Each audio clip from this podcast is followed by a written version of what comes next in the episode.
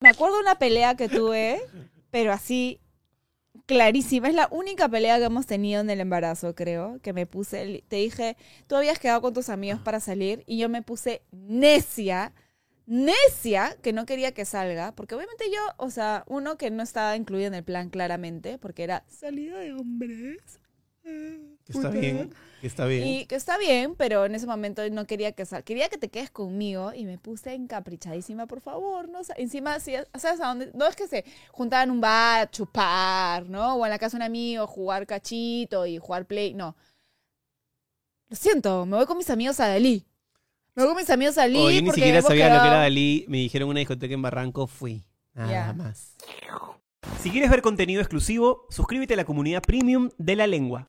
¿Empezamos? Empezamos. 3, 2, 1. Brum, música para entrar con viada, hermano. Ya, pero hacemos como una porno. Ese, ese intro, sí, abogado. ¿La sentiste sexual? Sí, sí, sí, sí. Bueno, no sé, no sé. El rock es el rock. Me, asusté un poco. ¿Esto es una canción para el programa? Sí, es una ah, canción okay, programa, sí. Está bien. Rock, rock, rock. Pero me gusta eso A mí de. me encanta el rock. Me gusta eso de la, de la porno. Justamente ahora veía una entrevista en la que comenta, en la que, bueno, yo sé que eres compositor, productor. Tú podrías componer, si yo te digo, ¿sabes qué? Estoy lanzando, no sé, un rock and roll pesado. Yo, y por favor, házmelo. ¿Lo haces? Perfecto. Claro. No, y todos mis músicos son rockeros. Nada ¿Ah, más sí? que le tocó hacer reggaetón porque el rock chuchi, le- ya le está yendo mal, pero entonces lo mal- todos son rockeros.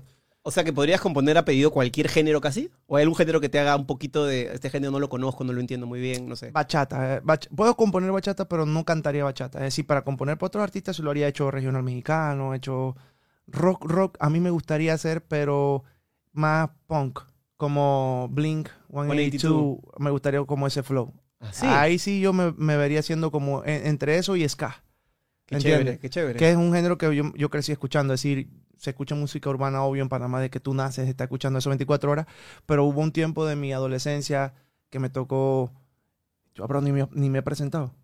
Todo el mundo sabe quién es, hermano. Por Ah, favor, dale, tú estás arriba. Sí, entonces-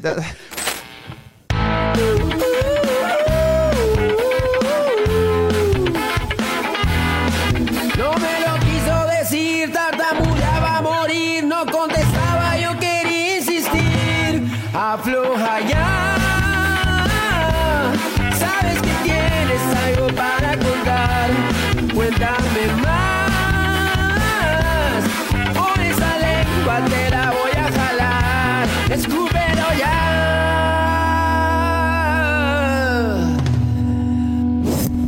Esto es La Lengua. Presentado por Cambista, la primera casa de cambio digital del Perú. Cuando uno tiene más de mil millones de vistas de algo en YouTube, lo conocen en todo el mundo. Pues, eh, eh, y, y llegó un punto, bro, que, que, que ya escuchaba, empecé a escuchar de Creed, System of Down, POD, Nickelback. Entonces tuvo como ese, ese Linkin Park, pesado. todo eso sí. Entonces yo escuchaba, empecé a escuchar Hombre G, ya empecé a entender de otro tipo de música y, y me, me fui mucho por ese lado que me gustaba escucharlo. Pero siempre lo urbano uno no lo tiene en la, uno lo tiene en la sangre en Panamá, sí, lo escucha 24 horas, pero me incliné mucho en mi adolescencia por eso. Panamá es un espacio, un país hermoso. eh, Panamá, como Panamá ciudad, es una ciudad hermosa. Sé que estás tú como a cinco horas arribita, Sí. cerca a a- Calma, hiciste tu tarea. Siempre, Sí, siempre. me gusta. ¿Y sabes qué me encantaba de Panamá? Que lo tenía muy de chico y yo no sabía el general. El general. De hecho, yo tuve la suerte de conocer al manager del general en un city tour que me hicieron en Panamá cuando fui. Ajá. Y me empezaron a hablar de general y, y creo que el general puede ser, tal vez estoy diciendo una tontería, tal vez no, pero puede ser el precursor del género urbano del reggaetón. Del mundo. Sí, ¿no? De los, todos los tiempos. Tal Es cual. decir, no existía. Es decir, fui. Estaba el general y no había más nada. Habían cositas por ahí, pero el que logró hacer romper la brecha y, y fue uno de los primeros en presentarse, por ejemplo, en Viña del Mar, eh, vender no sé cuántos millones de discos, eh, hacer dúo con artistas que tú no te imaginabas. Entonces, él fue el precursor de esto. Antes del general, en Panamá existía, existió Nando Boom, Claro. eh, existió Chicho Man, Renato, entre todos, pero él migró, porque lo que pasa es que eso pasa con Panamá, somos un país de 4 millones de habitantes. Entonces, eh, tener éxito en Panamá, el techo es súper bajito, ¿me entiendes? Para tú poder tener en- independencia económica, poder invertir en tu propia carrera, no es como si tú eres de Colombia y tienes mil ferias que puedes ir, tú vas haciendo tu dinero. Allá no, son cinco ferias, seis ferias Claro, máximo. Entonces, claro. él se fue para Nueva York y de ahí entonces, con ese estilo que era un- algo innovador en el momento, también su forma de vestir, por, por, por todo lo que estaba pasando en el momento que era la dictadura que había en Panamá, todo eso le llamó la atención de la gente y fue el precursor del movimiento urbano. No, hay, no, no hubo alguien tan exitoso como él Sí, tal cual. en esos tiempos. Y no sé si se le da el mérito que, que- que- que tendría. Yo, ¿sabes cómo lo conocí? Bueno, cómo ent- entendí un poquito más de toda esta música, porque yo soy melómano, pero no tengo una especialidad o un conocimiento como, como obviamente tiene un productor musical, un compositor, porque yo veo muchos videos del Chombo, Claro. con el que tú has trabajado además, ¿no? Fue uno de los primeros en grabarme, sí. Claro, entonces ahí entendí mucho más cómo funciona lo que es el género urbano en sí, Claro. que es una cosa que además en Panamá, creo que Panamá está ubicado estratégicamente en el mapa, ¿no? Porque tienes ahí nomás a Colombia, tienes más arribita a México, tienes más arriba a Estados Unidos y está en un lugar estratégico para que la música suene por toda y pegue por toda Latinoamérica como te ha pasado a ti. Sí y no. Porque al final del día sí, somos un punto en, en- en que llegan muchas culturas. Es decir, eh, y eso me ha pasado ahorita aquí en el programa La Voz, que, que yo veo cómo ustedes defienden mucho la música folclórica. Nosotros ha llegado influencia que de Jamaica, que de China, que sí, ¿sabes? Hay una mezcolanza en Panamá que ha hecho que todo sea, que, que es muy rico en cultura, pero diversas culturas. Entonces, hacer que una canción pegue, no te imaginas lo difícil que es que salga de Panamá. Es decir, nosotros podemos salir a Costa Rica y ponle que Honduras, pero no es lo mismo que cuando un artista pega en México ya no tiene que salir de México. Es decir, ya con México está- estás hecho. Pues entonces, para llegar a otros países nos cuesta un poquito. Sí, pasa mucha gente, escucha, pero nos costaba un poquito. Ahora ya con, con lo digital ya es un poquito más fácil que se vaya Claro. colando en otros países, pero para mis tiempos, bro, cuando yo- me contrataron por primera vez en Guatemala era un sueño. Era un tipo que llegó a Panamá y dice que escuchó mi música y se llevó eso y lo puso en la radio, ¿sabes? No Así llegó. creer, no lo podías creer. Entonces yo decía, wow. Pero se hacía de esa manera. Si alguien llegaba, le gustaba una música que escuchaba en la radio y pedía un cassette o pedía un CD y se iba a los países y decía, oye, mira, escúchate esto y se iba pasando de esa manera, ¿no? Hablando de México, justo yo pensaba ahora, veía un poco tu trabajo eh, en diferentes medidas y decía, si yo fuera cantante, ¿cuál sería el país donde yo quisiera pegar para que esto reviente por todo el mundo? Y creo que sería México, en el habla hispana, ¿no? México. Es así. Eh, es así, es decir, nosotros con la factoría, que la factoría fue también uno de los primeros grupos Sí. Eh, que, que, que, que pegó. Es decir, nosotros pegamos en Colombia de una manera, bro. Y para ese tiempo, cada casa que sonaba parecido a Tumpa Tumpa, le decían que era la factoría. Entonces pegamos tantas canciones, después nos fuimos a México. Cuando nosotros llegamos a México, ahí sentimos la diferencia de, de qué era estar pegado. Y lo mismo me pasó con Piki. Piki pegó en Argentina, pegó en Perú, pegó ta, ta, ta. Pero cuando yo llegué a hacer canción del año en, en el 2016, en México, eso cambió toda la perspectiva, ya, ya, ya era otra cosa. Es decir, pegar en México era muy difícil para el urbano. Si cuando una canción se colaba en México, como Baby Te Quiero, de, de Flex, que es panameño también, eso era Gol, oh, gol, papi, eso no pasaba porque ya la música es muy regional, que si el regional mexicano, que si el rock, que si el pop. La música de nosotros era una música rara. Incluso cuando la factoría pegó, nosotros no, eh, ellos nos metían en pop porque no había un género para nosotros. ¿Me entiendes? Entonces nos tocaba batallar contra eso, bro. Nosotros pasamos por mucha... La gente te miraba como... o sea, éramos los, los- los bichos raros, como los, los vecinos malos del género, porque no teníamos un género y éramos algo raro que no estaba entre pop ni rock, ¿me Claro. entiendes? Estábamos en un género, estaba en el limbo, pues era música de calle. Claro, y aparte eso tiene mucho, mucho estigma, ¿no? Eh, para bien o para mal. Estaba, estaba también revisando un montón tu, tu biografía. Me pareció increíble que de ser, haber sido, haber soñado con ser el próximo Mariano Rivera o, o- o ser fisioterapeuta, Sí. termine siendo un músico, pues, espectacular en todo el mundo. Tú cuando repasas esa historia dices, ¿qué hubiera pasado si seguía en la fisioterapia o qué hubiera pasado si seguía en el béisbol? O sea, No. Béisbol sí, yo creo que si hubiera tenido posibilidad. Mariano Rivera, para la gente que no sabe, beisbolista panameño. El cerrador de, el, el único, el único, el único eh, jugador de béisbol que tuvo votación unánime, unánime, es decir, todo el mundo votó para incluirlo en el Salón de la Fama. Hay algunos que han ido. De los New York Yankees, además, ¿no? Uno Unánime. de los equipos Sí, el- más el- importantes de béisbol de, de Estados Sí, Unidos. Entonces, bueno, Mariano, está Carlos Ruiz, que también está en los Astros, eh, Calicho Ruiz, que, que- que también fue eh, Serie Mundial. Era algo que tú sabías que estaban, es decir, tú veías scouts, te decían, están los scouts buscando talento en el estadio. Estadio, te estoy diciendo que yo soy, ahora hay como 25 mil habitantes, imagínate en los tiempos míos que yo estaba niño, habrán unos 17 mil habitantes en mi, en mi lugar.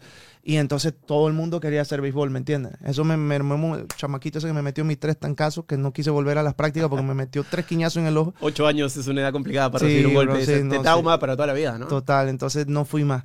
Pero fisioterapia es una de las carreras menos valoradas en Panamá y estudias cuatro a cinco años fuertes, ¿me entiendes? Entonces, y aprendes mucho. Así, no- yo dos años más y puedo ser médico. Sí, teníamos que estudiar mucho, mucho, pero cuando salía las oportunidades de trabajo son muy escasas y los salarios son muy bajos. Entonces, ya desde ahí, era mi papá me decía, sales con eso, el salario no es muy bueno, pero tú vienes y completas con la finca. Pero mi papá es estricto. Sí, mi viejo yo sabía, mi viejo ya no, pero mi viejo era estricto. Es decir, mis viejos son de lo que yo no me podía parar. De que los sábados a, la, a las, a mi papá llegaba 8 de la mañana. Yo bien en la escuela, bro, yo siempre fui un promedio excelente. Así yo me gradué como primer puesto de mi, segundo puesto de mi escuela, después me gradué con promedio máximo de 5, me gané con 4,6, 4,7. En la universidad fui pura A y B, A y B, nunca, nunca tuve Acá se dice chancón eso, o sea, eras un chancón. yo era- no era nerd, No, no, no, chancón es el tipo que estudia, estudia, se come el libro y, y soluciona. Pero No yo, era, yo era chévere, así, no, no, hay, hay manes que estudian, estudian y no hacen Claro. nada. Yo, a mí me gustaba estar en la escalera tirando rimas y todo eso, pero, pero me gustaba estudiar mucho porque yo veía a mi papá me decía, yo me mato trabajando, usted tienen que, ¿sabes? Usted tiene que representar. Yo fui el único así porque a mis hermanas le valía, bestia. Mi hermano, el otro, fracasó en esta y después se remataba acá y tenía que ser. Ellos sí le dio igual, pero mi papá a mí fue el que me, el que me, me, me ¿Eras presionaba. el, el menor, el mayor? Yo era el mayor, entonces, ¿sabes? Los Mm. sábados era trabajar en la finca. Es decir, lunes a viernes en la escuela y el sábado tenía que irme a las 6 de la mañana. Mucha agricultura en esa zona donde tú vivías, ¿no? Agricultura, pollo, pavo, puerco, todo. Meterle a la tierra y al, y al ganado Todo, duro. bro. Ese es un trabajo físico. Bro, eso lo, yo le digo a veces a, a la gente, no, que trabajo. Mi papá me decía, siempre me decía, cuando yo le decía, no, papá, que estudia, yo estoy estudiando esto y yo no quiero. Decía, más pesa, más pesa una pala que un lápiz. Así que estudie, me decía siempre. Entonces, Buena. pero había que aprender a hacer todo. Él me decía, tiene que aprender a sembrar. ¿Usted qué quiere? Las, ay, quiere la Jordan nueva. En esos tiempos costaban 95 dólares. Ok, eh, pa' esta- este mes va a estar bueno en la siembra de, de pimentón. Entonces las vacaciones de mis amigos, que todo el mundo se iba de vacaciones a la capital, yo me quedaba sembrando pimentón para poder comprarme las Jordan. Entonces sembraba pimentón con mi hermano y me tocaba ya venderlo al supermercado. Es decir, cargarlo. Y tú sabes, todo todos los chamaquitos vestidos bien en el parque. Yo tenía que quedar exactamente de frente al parque. Y ahí estaba la niña que te gustaba y tú tenías que pasar. Costal a la espalda. Yo, papá, pero es que déjame cambiarme en la casa para... Un hombre nunca le da pena andar sucio porque eso es trabajo. Debe dar pena estar parado en el parque. que ah, iba cargando el pimentón y cuando entregabas el saco de pimentón, 8 dólares. Yo decía, wow, 8 dólares es un saco. O sea, tengo que hacer. Tengo tres sacos, tengo que traer tantos sacos y, y al final me, me alcanzaba exactito para mis zapatillas.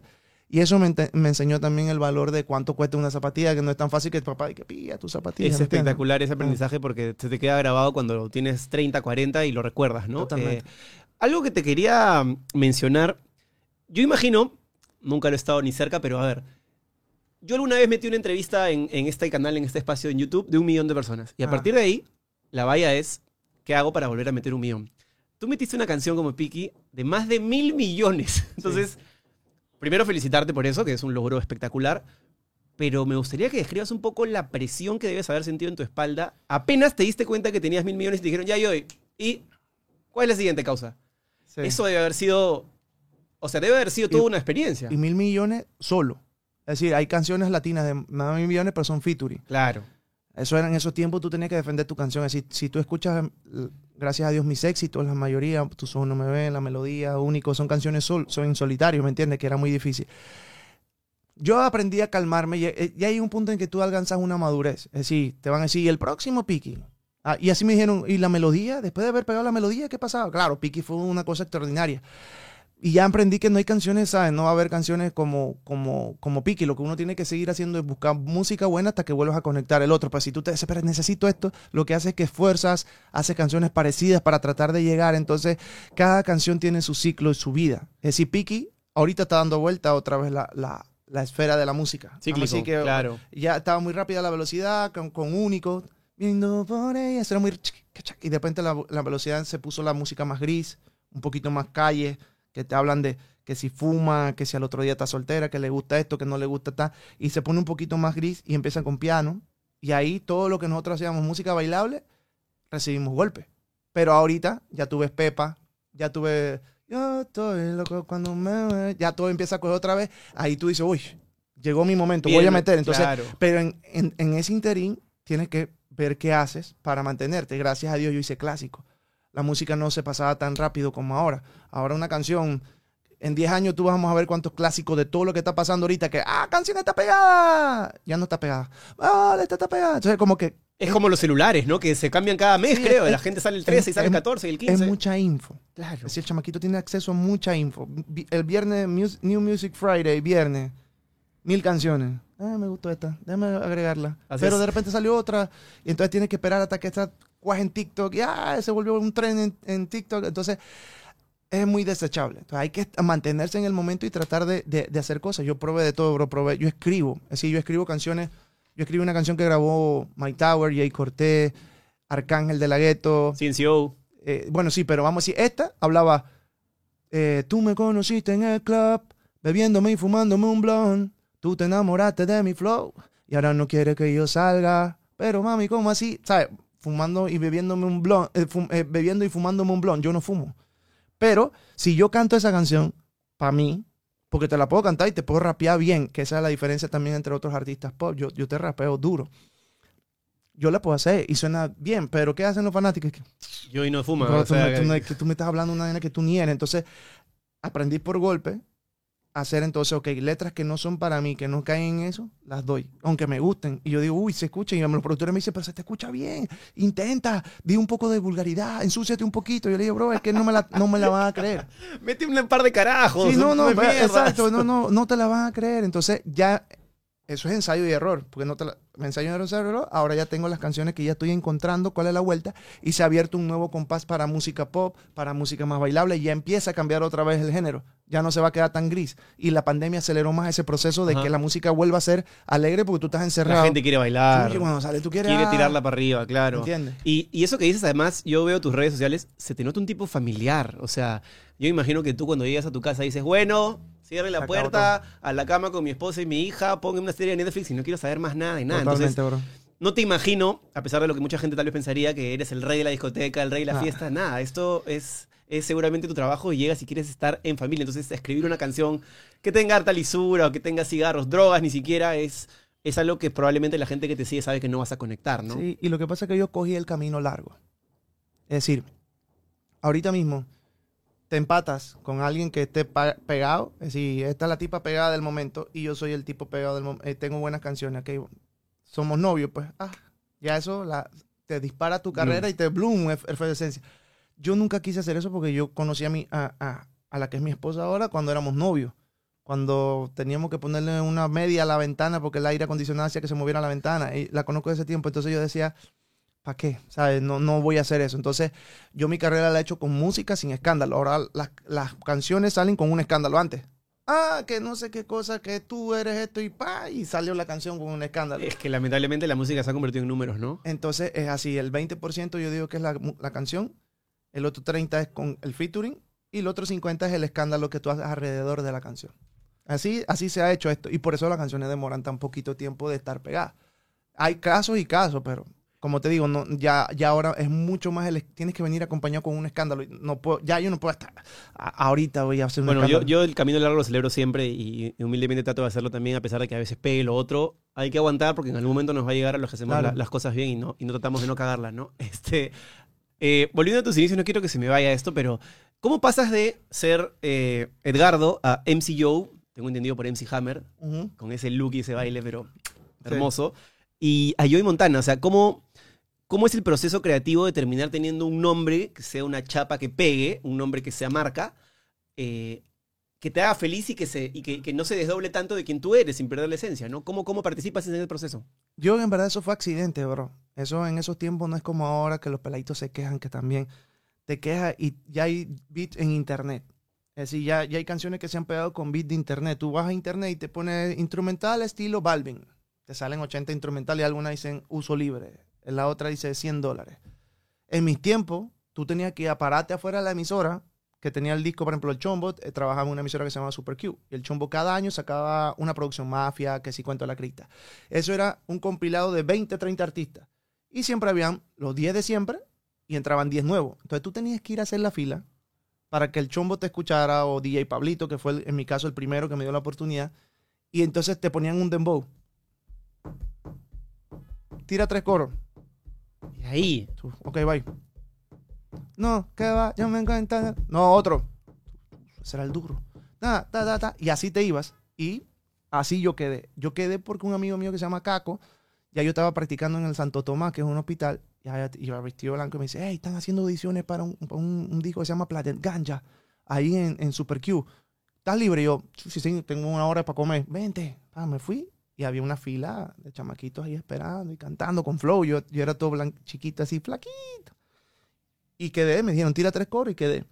De ahí grabo con DJ Pablito, pero mi meta era, quiero escucharme para que mis amigos en la universidad me escuchen en la radio. Ya, Amigos de la fisioterapeuta. en La la fisioterapia. Claro, sí. Pero mi sueño era que ellos me escucharan, escucharme en la radio, y pues ya. ¿Sabes? Yo, y yo fui la primera canción que soltó DJ Pablito de ese disco. Entonces, me acuerdo que yo tenía un equipo que se llamaba Truebox, que mi papá me lo había comprado. Eso es lo único que yo tenía en ese apartamento. Y ahí yo, la primera canción con ustedes, un chiricano, ta, ta, ta, MC Joe, pa. Y empezó la canción, bro. Esa fue.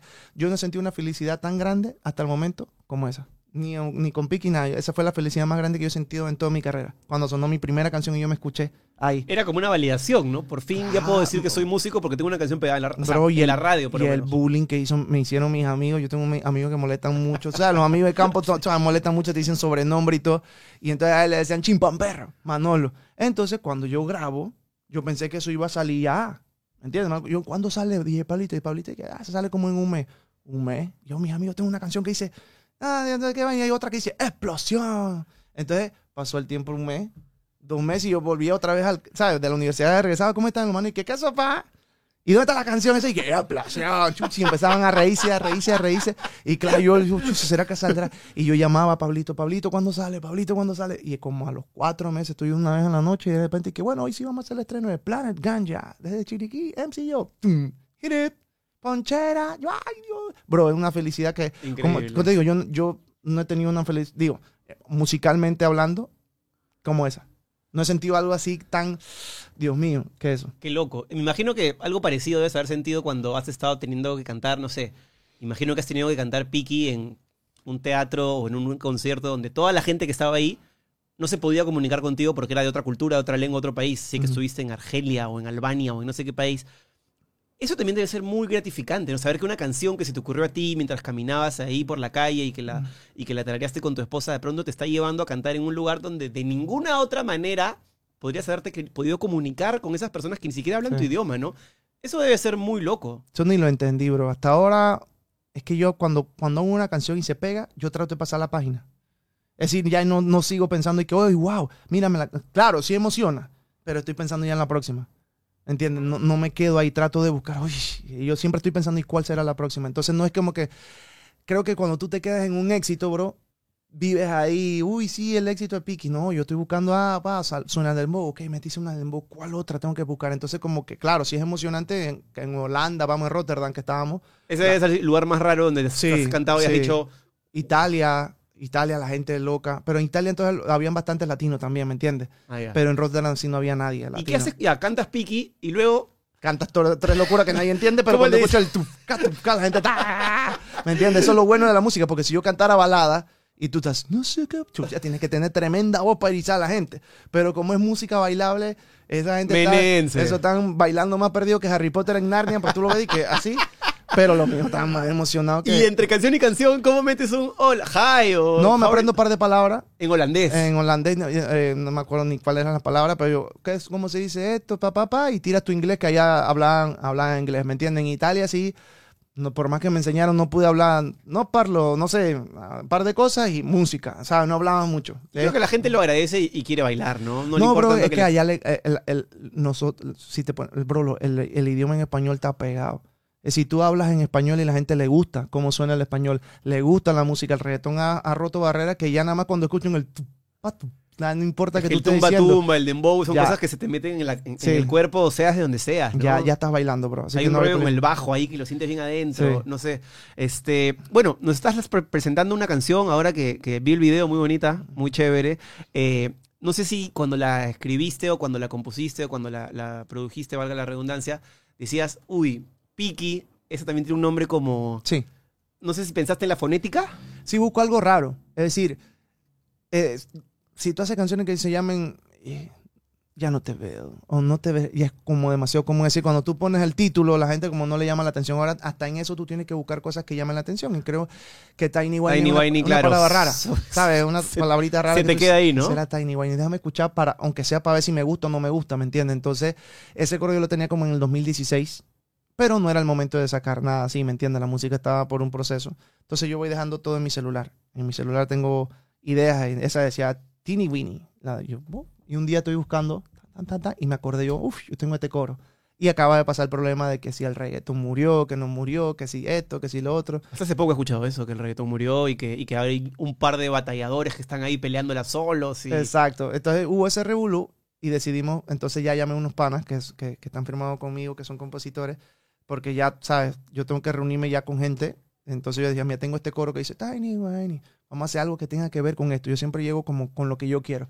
Y de ahí empezamos a, a elaborar la canción y buscar eso, que se murió el reggaetón, que si es pop, como quiera la baby siempre está en el top. Y buscar palabras que ya son más atractivas para los chamacos. ¿Me entiendes? Y ahí uno puede decir, como el azul del mar, porque ya eso terminan así. Es como cuando mi papá me decía... Ya, señor, gracias, eh, abuelo, ¿no? Sí, mi papá me ponía, escucha esta canción, esto es una salsa. Los zapatos de Manacho son de cartón. ¿qué zapatos de Manacho que tú estás hablando qué? ¿Entiendes? Y yo, yo sé, yo me imagino que si ahora yo le digo a un niño, que, oye, esta canción que tengo que dice, no sé, el horizonte son tus ojos y mira. ¿Qué es el horizonte? El ¿Qué- horizonte. ¿Qué, quiere decir eso? ¿Cómo yo- Entonces ya hay- siempre tengo una técnica que yo se lo digo a todos los compositores.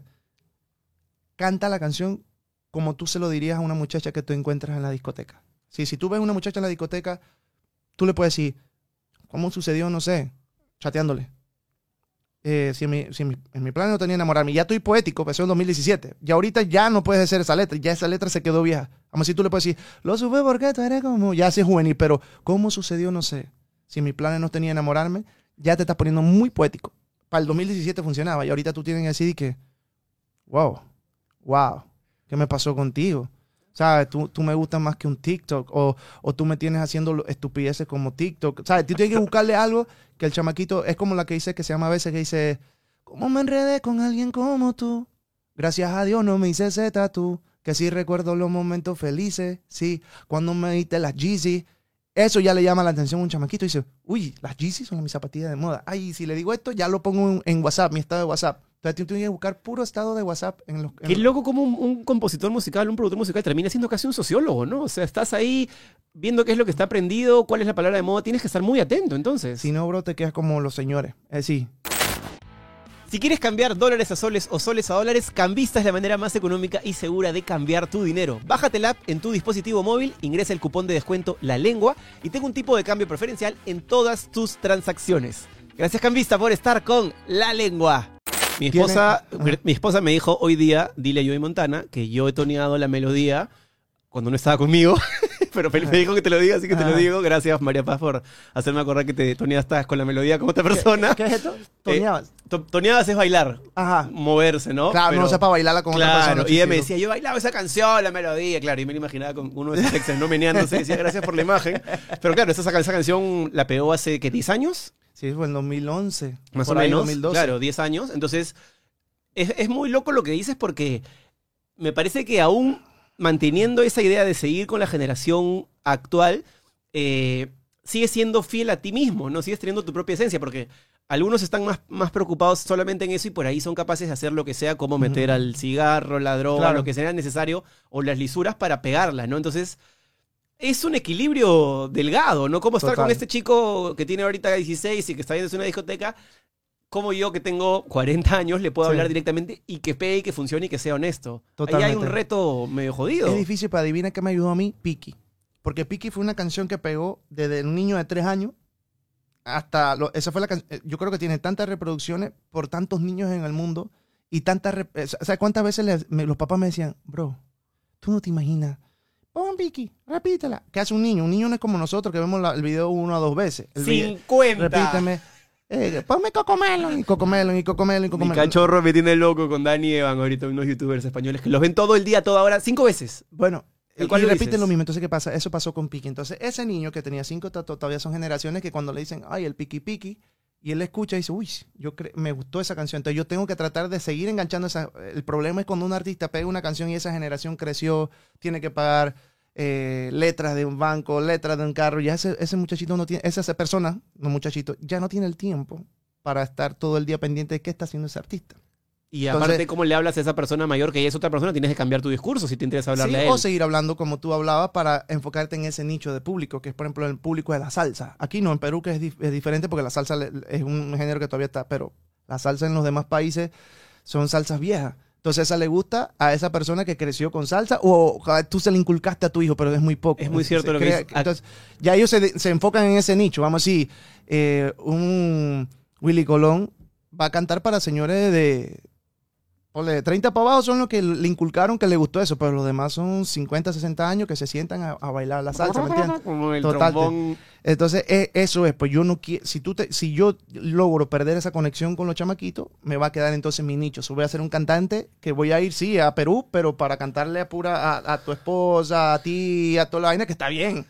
Pero al final del día ustedes no me van a seguir en Spotify ni van a estar comprando tanta vaina. Entonces yo tengo que mantener ese público y tratar de ganarme este. Entonces una, una balanza. Me parece cabrona. muy chévere, además que lo digas así abiertamente, porque yo creo que muchos se nos. A veces este, hay un rollo romántico con el artista de que tiene que, que divorciarse de lo comercial y ser puro y honesto. Y yo soy de la idea de que el artista, con su esencia, tiene que vender discos, tiene que vender canciones, tiene que pagar las cuentas, tiene que llenar la refrigeradora, tiene que mandar a sus hijos al colegio. Entonces, no puede ser estos artistas, pues filántropos o, o totalmente Ah, no, no. pensadores. Hay que aterrizarla y hay que mandarla a guardar. Es que lo, es que lo Es que una metáfora Sí, futbolística. Sí, ok, yo sé.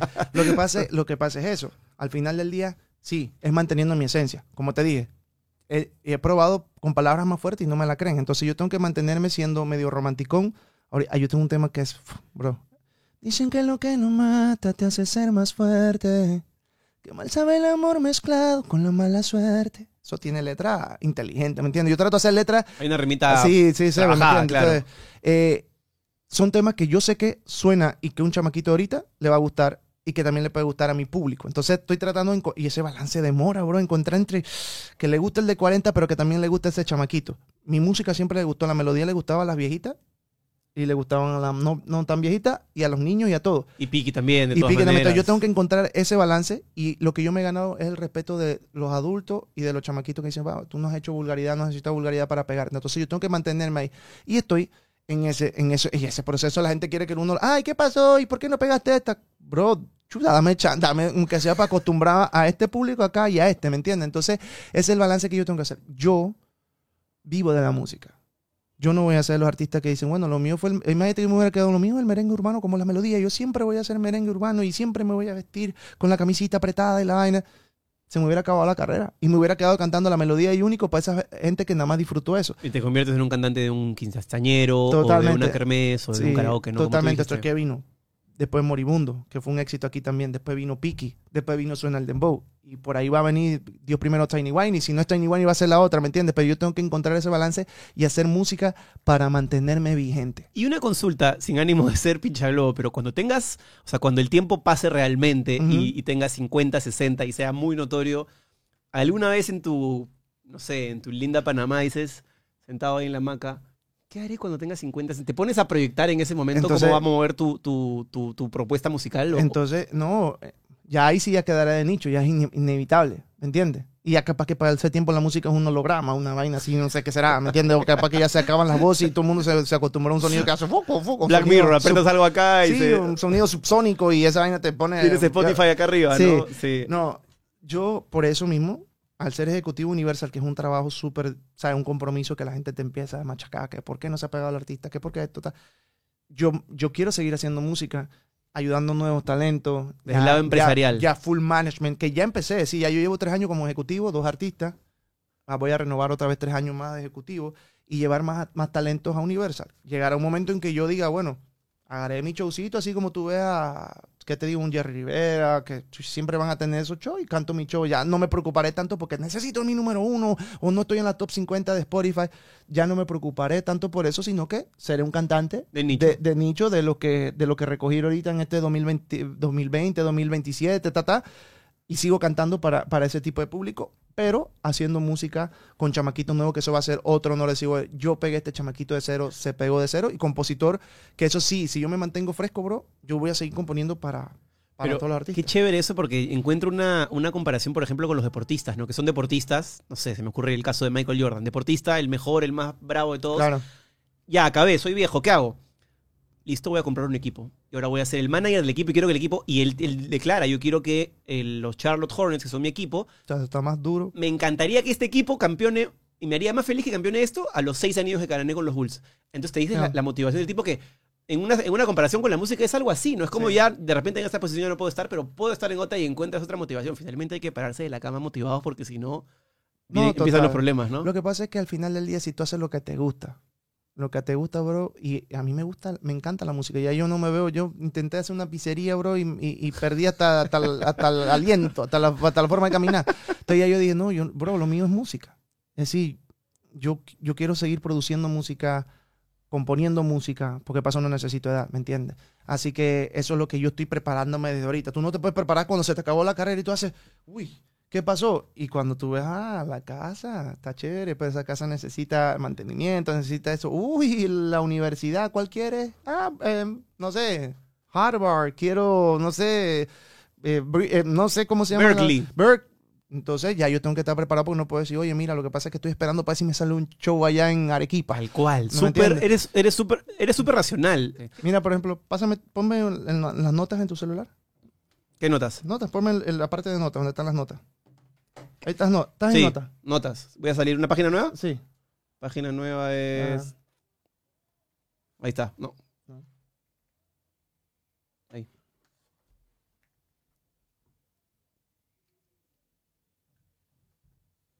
No mire, cierra los ojos.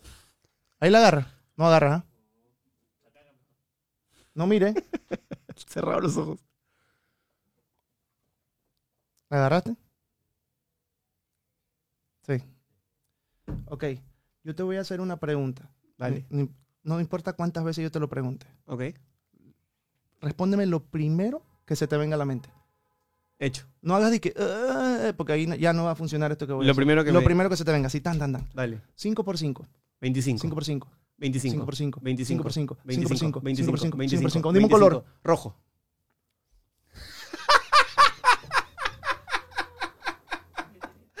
¡Magia en la lengua! Ah, no, no, no. Bueno, Ya, si- déjame, mm, tuviera el micrófono lo tirara, pues, pero no lo puedo tirar. ya que el hombre ha sacado lo suyo. Ah, ahora viene con tu vaina. Sí. Pero tú no lo puedes. ¿Tuviste esta vaina? Buena, muy buena. Ah. Tú sabes que yo soy mago, no sé si sabías, y, pero te juro que soy mago y he trabajado en esto hace mucho tiempo. Así que baraja por favor esa carta. Primero que revísale y fíjate que son tan todas diferentes. Me encanta esto, ¿ah? Dame que te doy que te sigo dando. ¿Ya la barajaste? Quiero que veas que son todas distintas, no hay nada arreglado. Bien, Barájalas está las veces que quieras y todo. ¿ah? Vamos a mover la lengua para que esto salga bien. Ok. ¿Listo? Dale le- lento. Sí, lentísimo lo voy a hacer. La gente también que lo vea que todas son diferentes. Son cartas nada más. ¿Y tú ya las viste? Todas distintas, rojas, negras, corazones, tréboles, espadas, diamantes. Eh, sea tu dedo índice, por favor, y toca una, la que tú Aguanta, aguanta, aguanta. Tú me estás diciendo que todos son. Déjame, pásamelo otra vez acá. Por favor, señor. Todas distintas. Rojas, negras, cuatro palos, que son la baraja Va a francesa. salir una verde, ¿verdad? Corazones, tréboles, espadas y diamantes. ¿Ok? ¿Listo? Escucha, a mí no me van a engañar aquí, friend. Joey Montana, fiscal de la nación. Listo.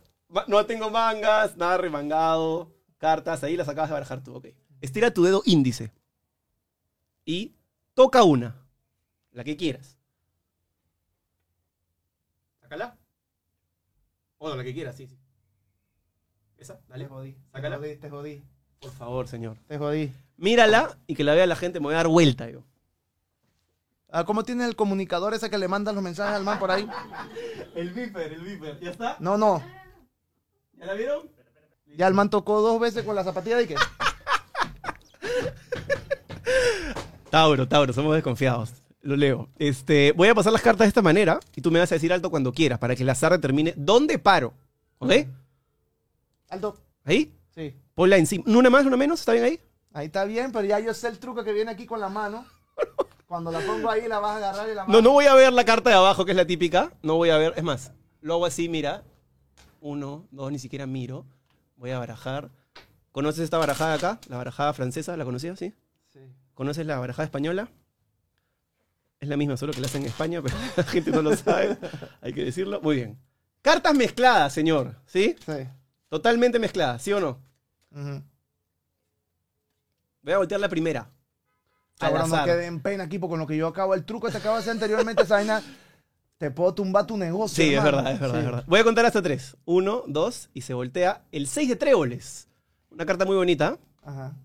Pero claramente me doy cuenta por tu cara que no es la que tú sacaste. Pero el 6 de tréboles tiene una magia especial. Ajá. Basta que yo pase la mano vacía. Mira, dale también un poquito de energía. Y cuando uno saca un 6 de tréboles y lo gira, cambia y se convierte en el 2 de corazones.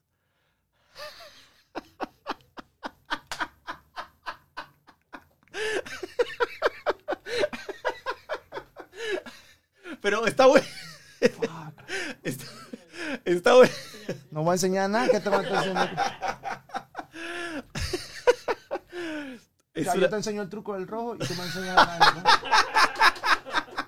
Podemos llegar a un acuerdo, creo, fuera de cámara para hacer negocio, hermano. Este, ¿Dónde está el 6 de tréboles? La gente pregunta. Eh, vamos a traerlo. ¡Ay, te lo vi ahí la mano! Ese aunque sea adivinanza que ibas a hacer. La magia es, una, es un arte que a mí me ha abierto muchas puertas y, y- y de alguna manera cuando la hago, cuando no, no lo hago mucho en esto, es la primera vez que hago magia aquí en la lengua porque me parecía que... Da, después ¿Qué? lo que te dice, claro, no podías quedar en pena. Pero, Y aparte se, se, se- se presta, se presta. Tú sabes que yo uso esto, no sé si te pasa a ti, pero cuando vas a un lugar y te dicen, oye, cántate algo, cántate algo, y por ahí tú estás, no sé, comiendo en tu casa, tranquilo. Ah, A mí me pasaba lo mismo con esto. Entonces lo tengo ahí y si se presta el momento lo hago, si se da la química, la conexión, la confianza, pero... sé- cuando, cuando te dicen así, de que, oye, un truco, es como, oye, cántate algo, yo le digo, oye, cuando ves a Mike Tyson, tú le pides que te meta un derechazo. Ya, tal cual. No, ¿verdad? Entonces no me estés Yo jodiendo. le decía lo mismo. Cuando ves a un dentista le pido, "Ay, revísame la muela. ya". No, entonces no- hay cosas para, hay momentos Sí, para todo, ¿no? Sí, no, total. Pero, chuche, estuvo raro, bro. Estuvo raro, sí. ¿Ah? No, yo te voy a hacer uno más arrecho. Préstame una, préstame una hoja blanco. Préstame una hoja en blanco en este instante. Magia en la lengua. ¿Tenemos, ¿Tenemos tiempo? Te- Chuche, te estoy viendo que me está diciendo acá la gente de Universal. Manda acá. Oje Ah, blanco, consigue algo. Te jodiste, Chuchi, no tenemos presupuesto. ¿Ah? Con, con cartas, por favor, y de repente algo. No me sé nada, bro. Yo, chuchi, yo para cartas soy más malo que pegarle a la mamá en el Día de las Madres. No, no, no, no. Es, es una linda herramienta. Es un show ahí en, la, en el bolsillo, siempre lo digo. Este, bueno, qué gusto ha sido que estés acá, hermano, la verdad. No, igual, bro. No, no, déjalo, da- no, no, ya no te lo mereces. ¡Ah, eso! No, mentira, no, mentira, Oje blanco, oje blanco. No en blanco. Tengo, ¿Qué necesitas? ¿Algo más? No. Necesito una pluma. Ese cajón tiene todo, hermano. Ah. No rompas, ¿ah? No rompas.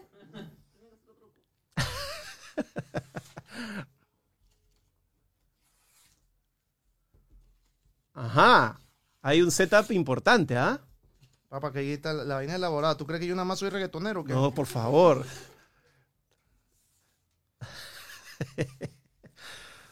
¿Ya? Ok. Esos son míos. Tranquilo. Ah. Deja esa vaina.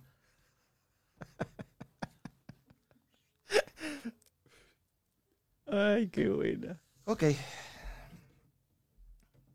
Tú Yo. vas a pensar en un nombre. No, nada más dime, di- ¿sabes?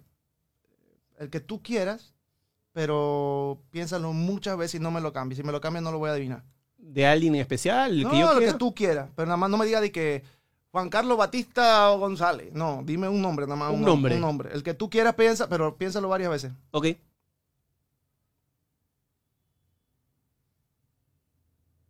¿Ya? ¿No lo cambiaste? No lo cambié. Fácil. Me estoy poniendo nervioso. ¿Seguro? 100%.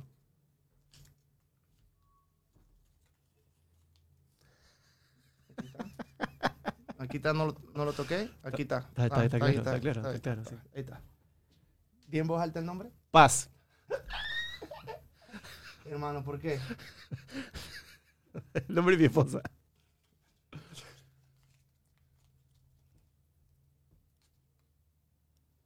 Ok. Una fecha. La mía es 3 de mayo. 5 de julio, lo que tú quieras. Piénsala varias veces. Ok. Piénsalo varias veces. Varias veces. Soy un romántico que este. Piénsala varias veces. Acá la tengo.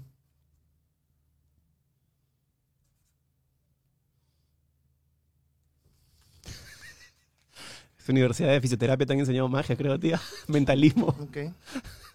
Dilo en voz alta. 22 de diciembre. Ay, Dios mío. Ay, Dios mío. ¿Cómo me vende el humo este señor? Por Ay, favor, le compro mío. todo. Papi, papi. Ahí está, Aquí. Listo. Ahora. Piensa en un color, blanco o negro, no me digas. Piénsalo varias veces. ¿Ok? Piénsalo, no, no lo cambies. No, no. Lo, lo estás cambiando, bro.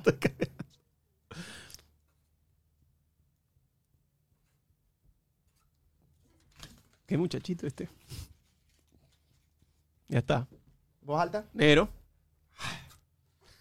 Cambiaste, bro. Yo vi dónde cambiaste ahora. Vi dónde cambiaste. Pues está bien. Que yo pegué dos de, un- dos de, de tres. ¿Qué, qué hacemos ahora? Revisa. Los reviso. las que escribí, ah, Antes de que tú dijeras.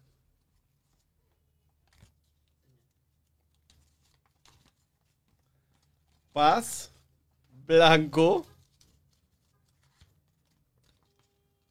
22 de diciembre.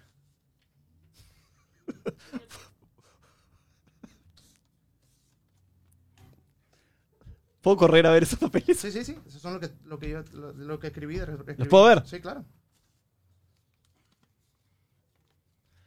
Ándate a la mierda. Ahí sí me la pusiste entera. El negro cambiaste. No cambié, Sí. te lo juro. Mierda, me cagaste, ¿ah? Dale, mano. Eh, tenemos que la otra entrevista. Eh, fue un placer No, estar no, aquí no, me rehuso. Me rehuso el último, no. No, no se puede ir así, no me la puede dejar tan Eh, puesta en la garganta. vamos a dejarla así, bro, así va a tener ganas No, no, no, no, no. Vamos, cartitas. Ey, tú eres de eso, que no puedes quedarte con la vaina. Tauro, hermano, Tauro, Tauro. Sálveme, chica, sálveme. A ver, otra, otra, otra baraja, ok. Bien, ¿ah? Bien, bien, bien. La que tú quieras. Esa. Mírala. ¿Ok? ¿Está? Ya, Dime alto cuando quieras. no eres tan alto. La verdad que no. Alto. ¿Listo? Ponla ahí.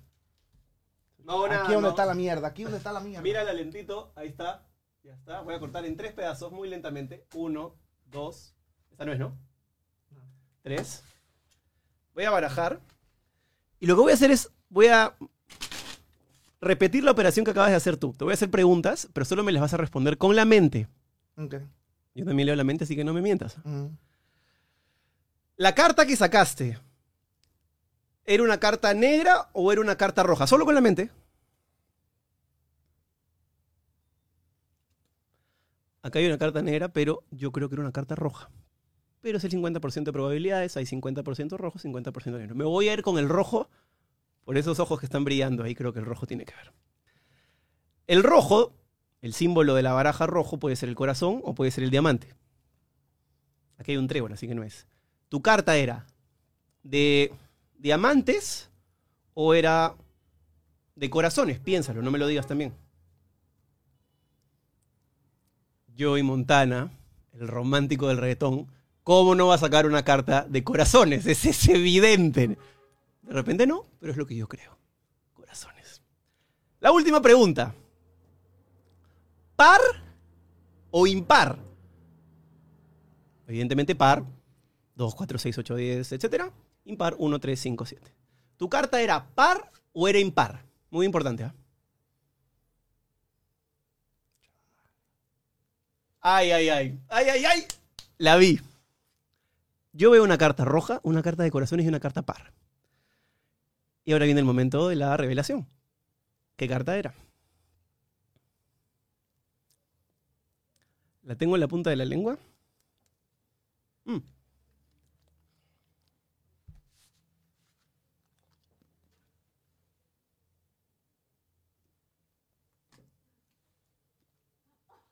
Chucha de tu madre. En la punta de la lengua hay una carta. Y el COVID, el. COVID, el COVID te dio igual el COVID.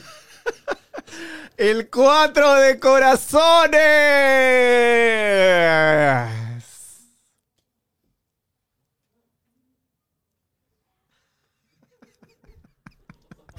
O sea, amigo, amigo, amigo, tú no sabes el secreto. Te pida lo que te pida, no se lo traigas.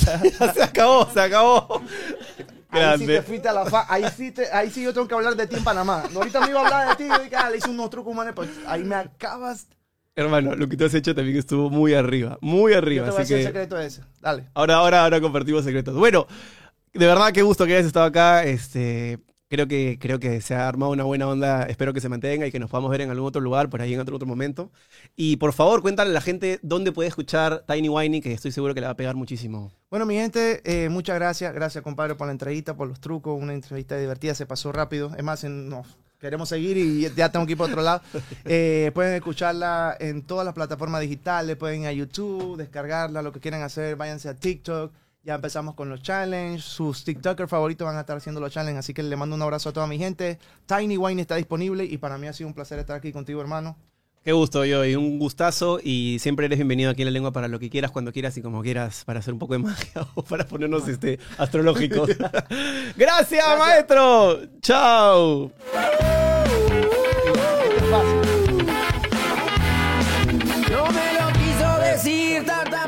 Si te ha gustado esta conversación y quieres ver más, únete a la comunidad premium de la lengua haciendo clic en el botón unirse o en el link que aparece en la descripción. Ahí ponemos todo lo que no podemos poner aquí sin censura. Así que ahí nos vemos.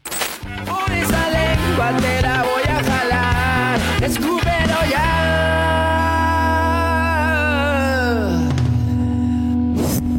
Esto es La Lengua, presentado por Cambista, la primera casa de cambio digital del Perú.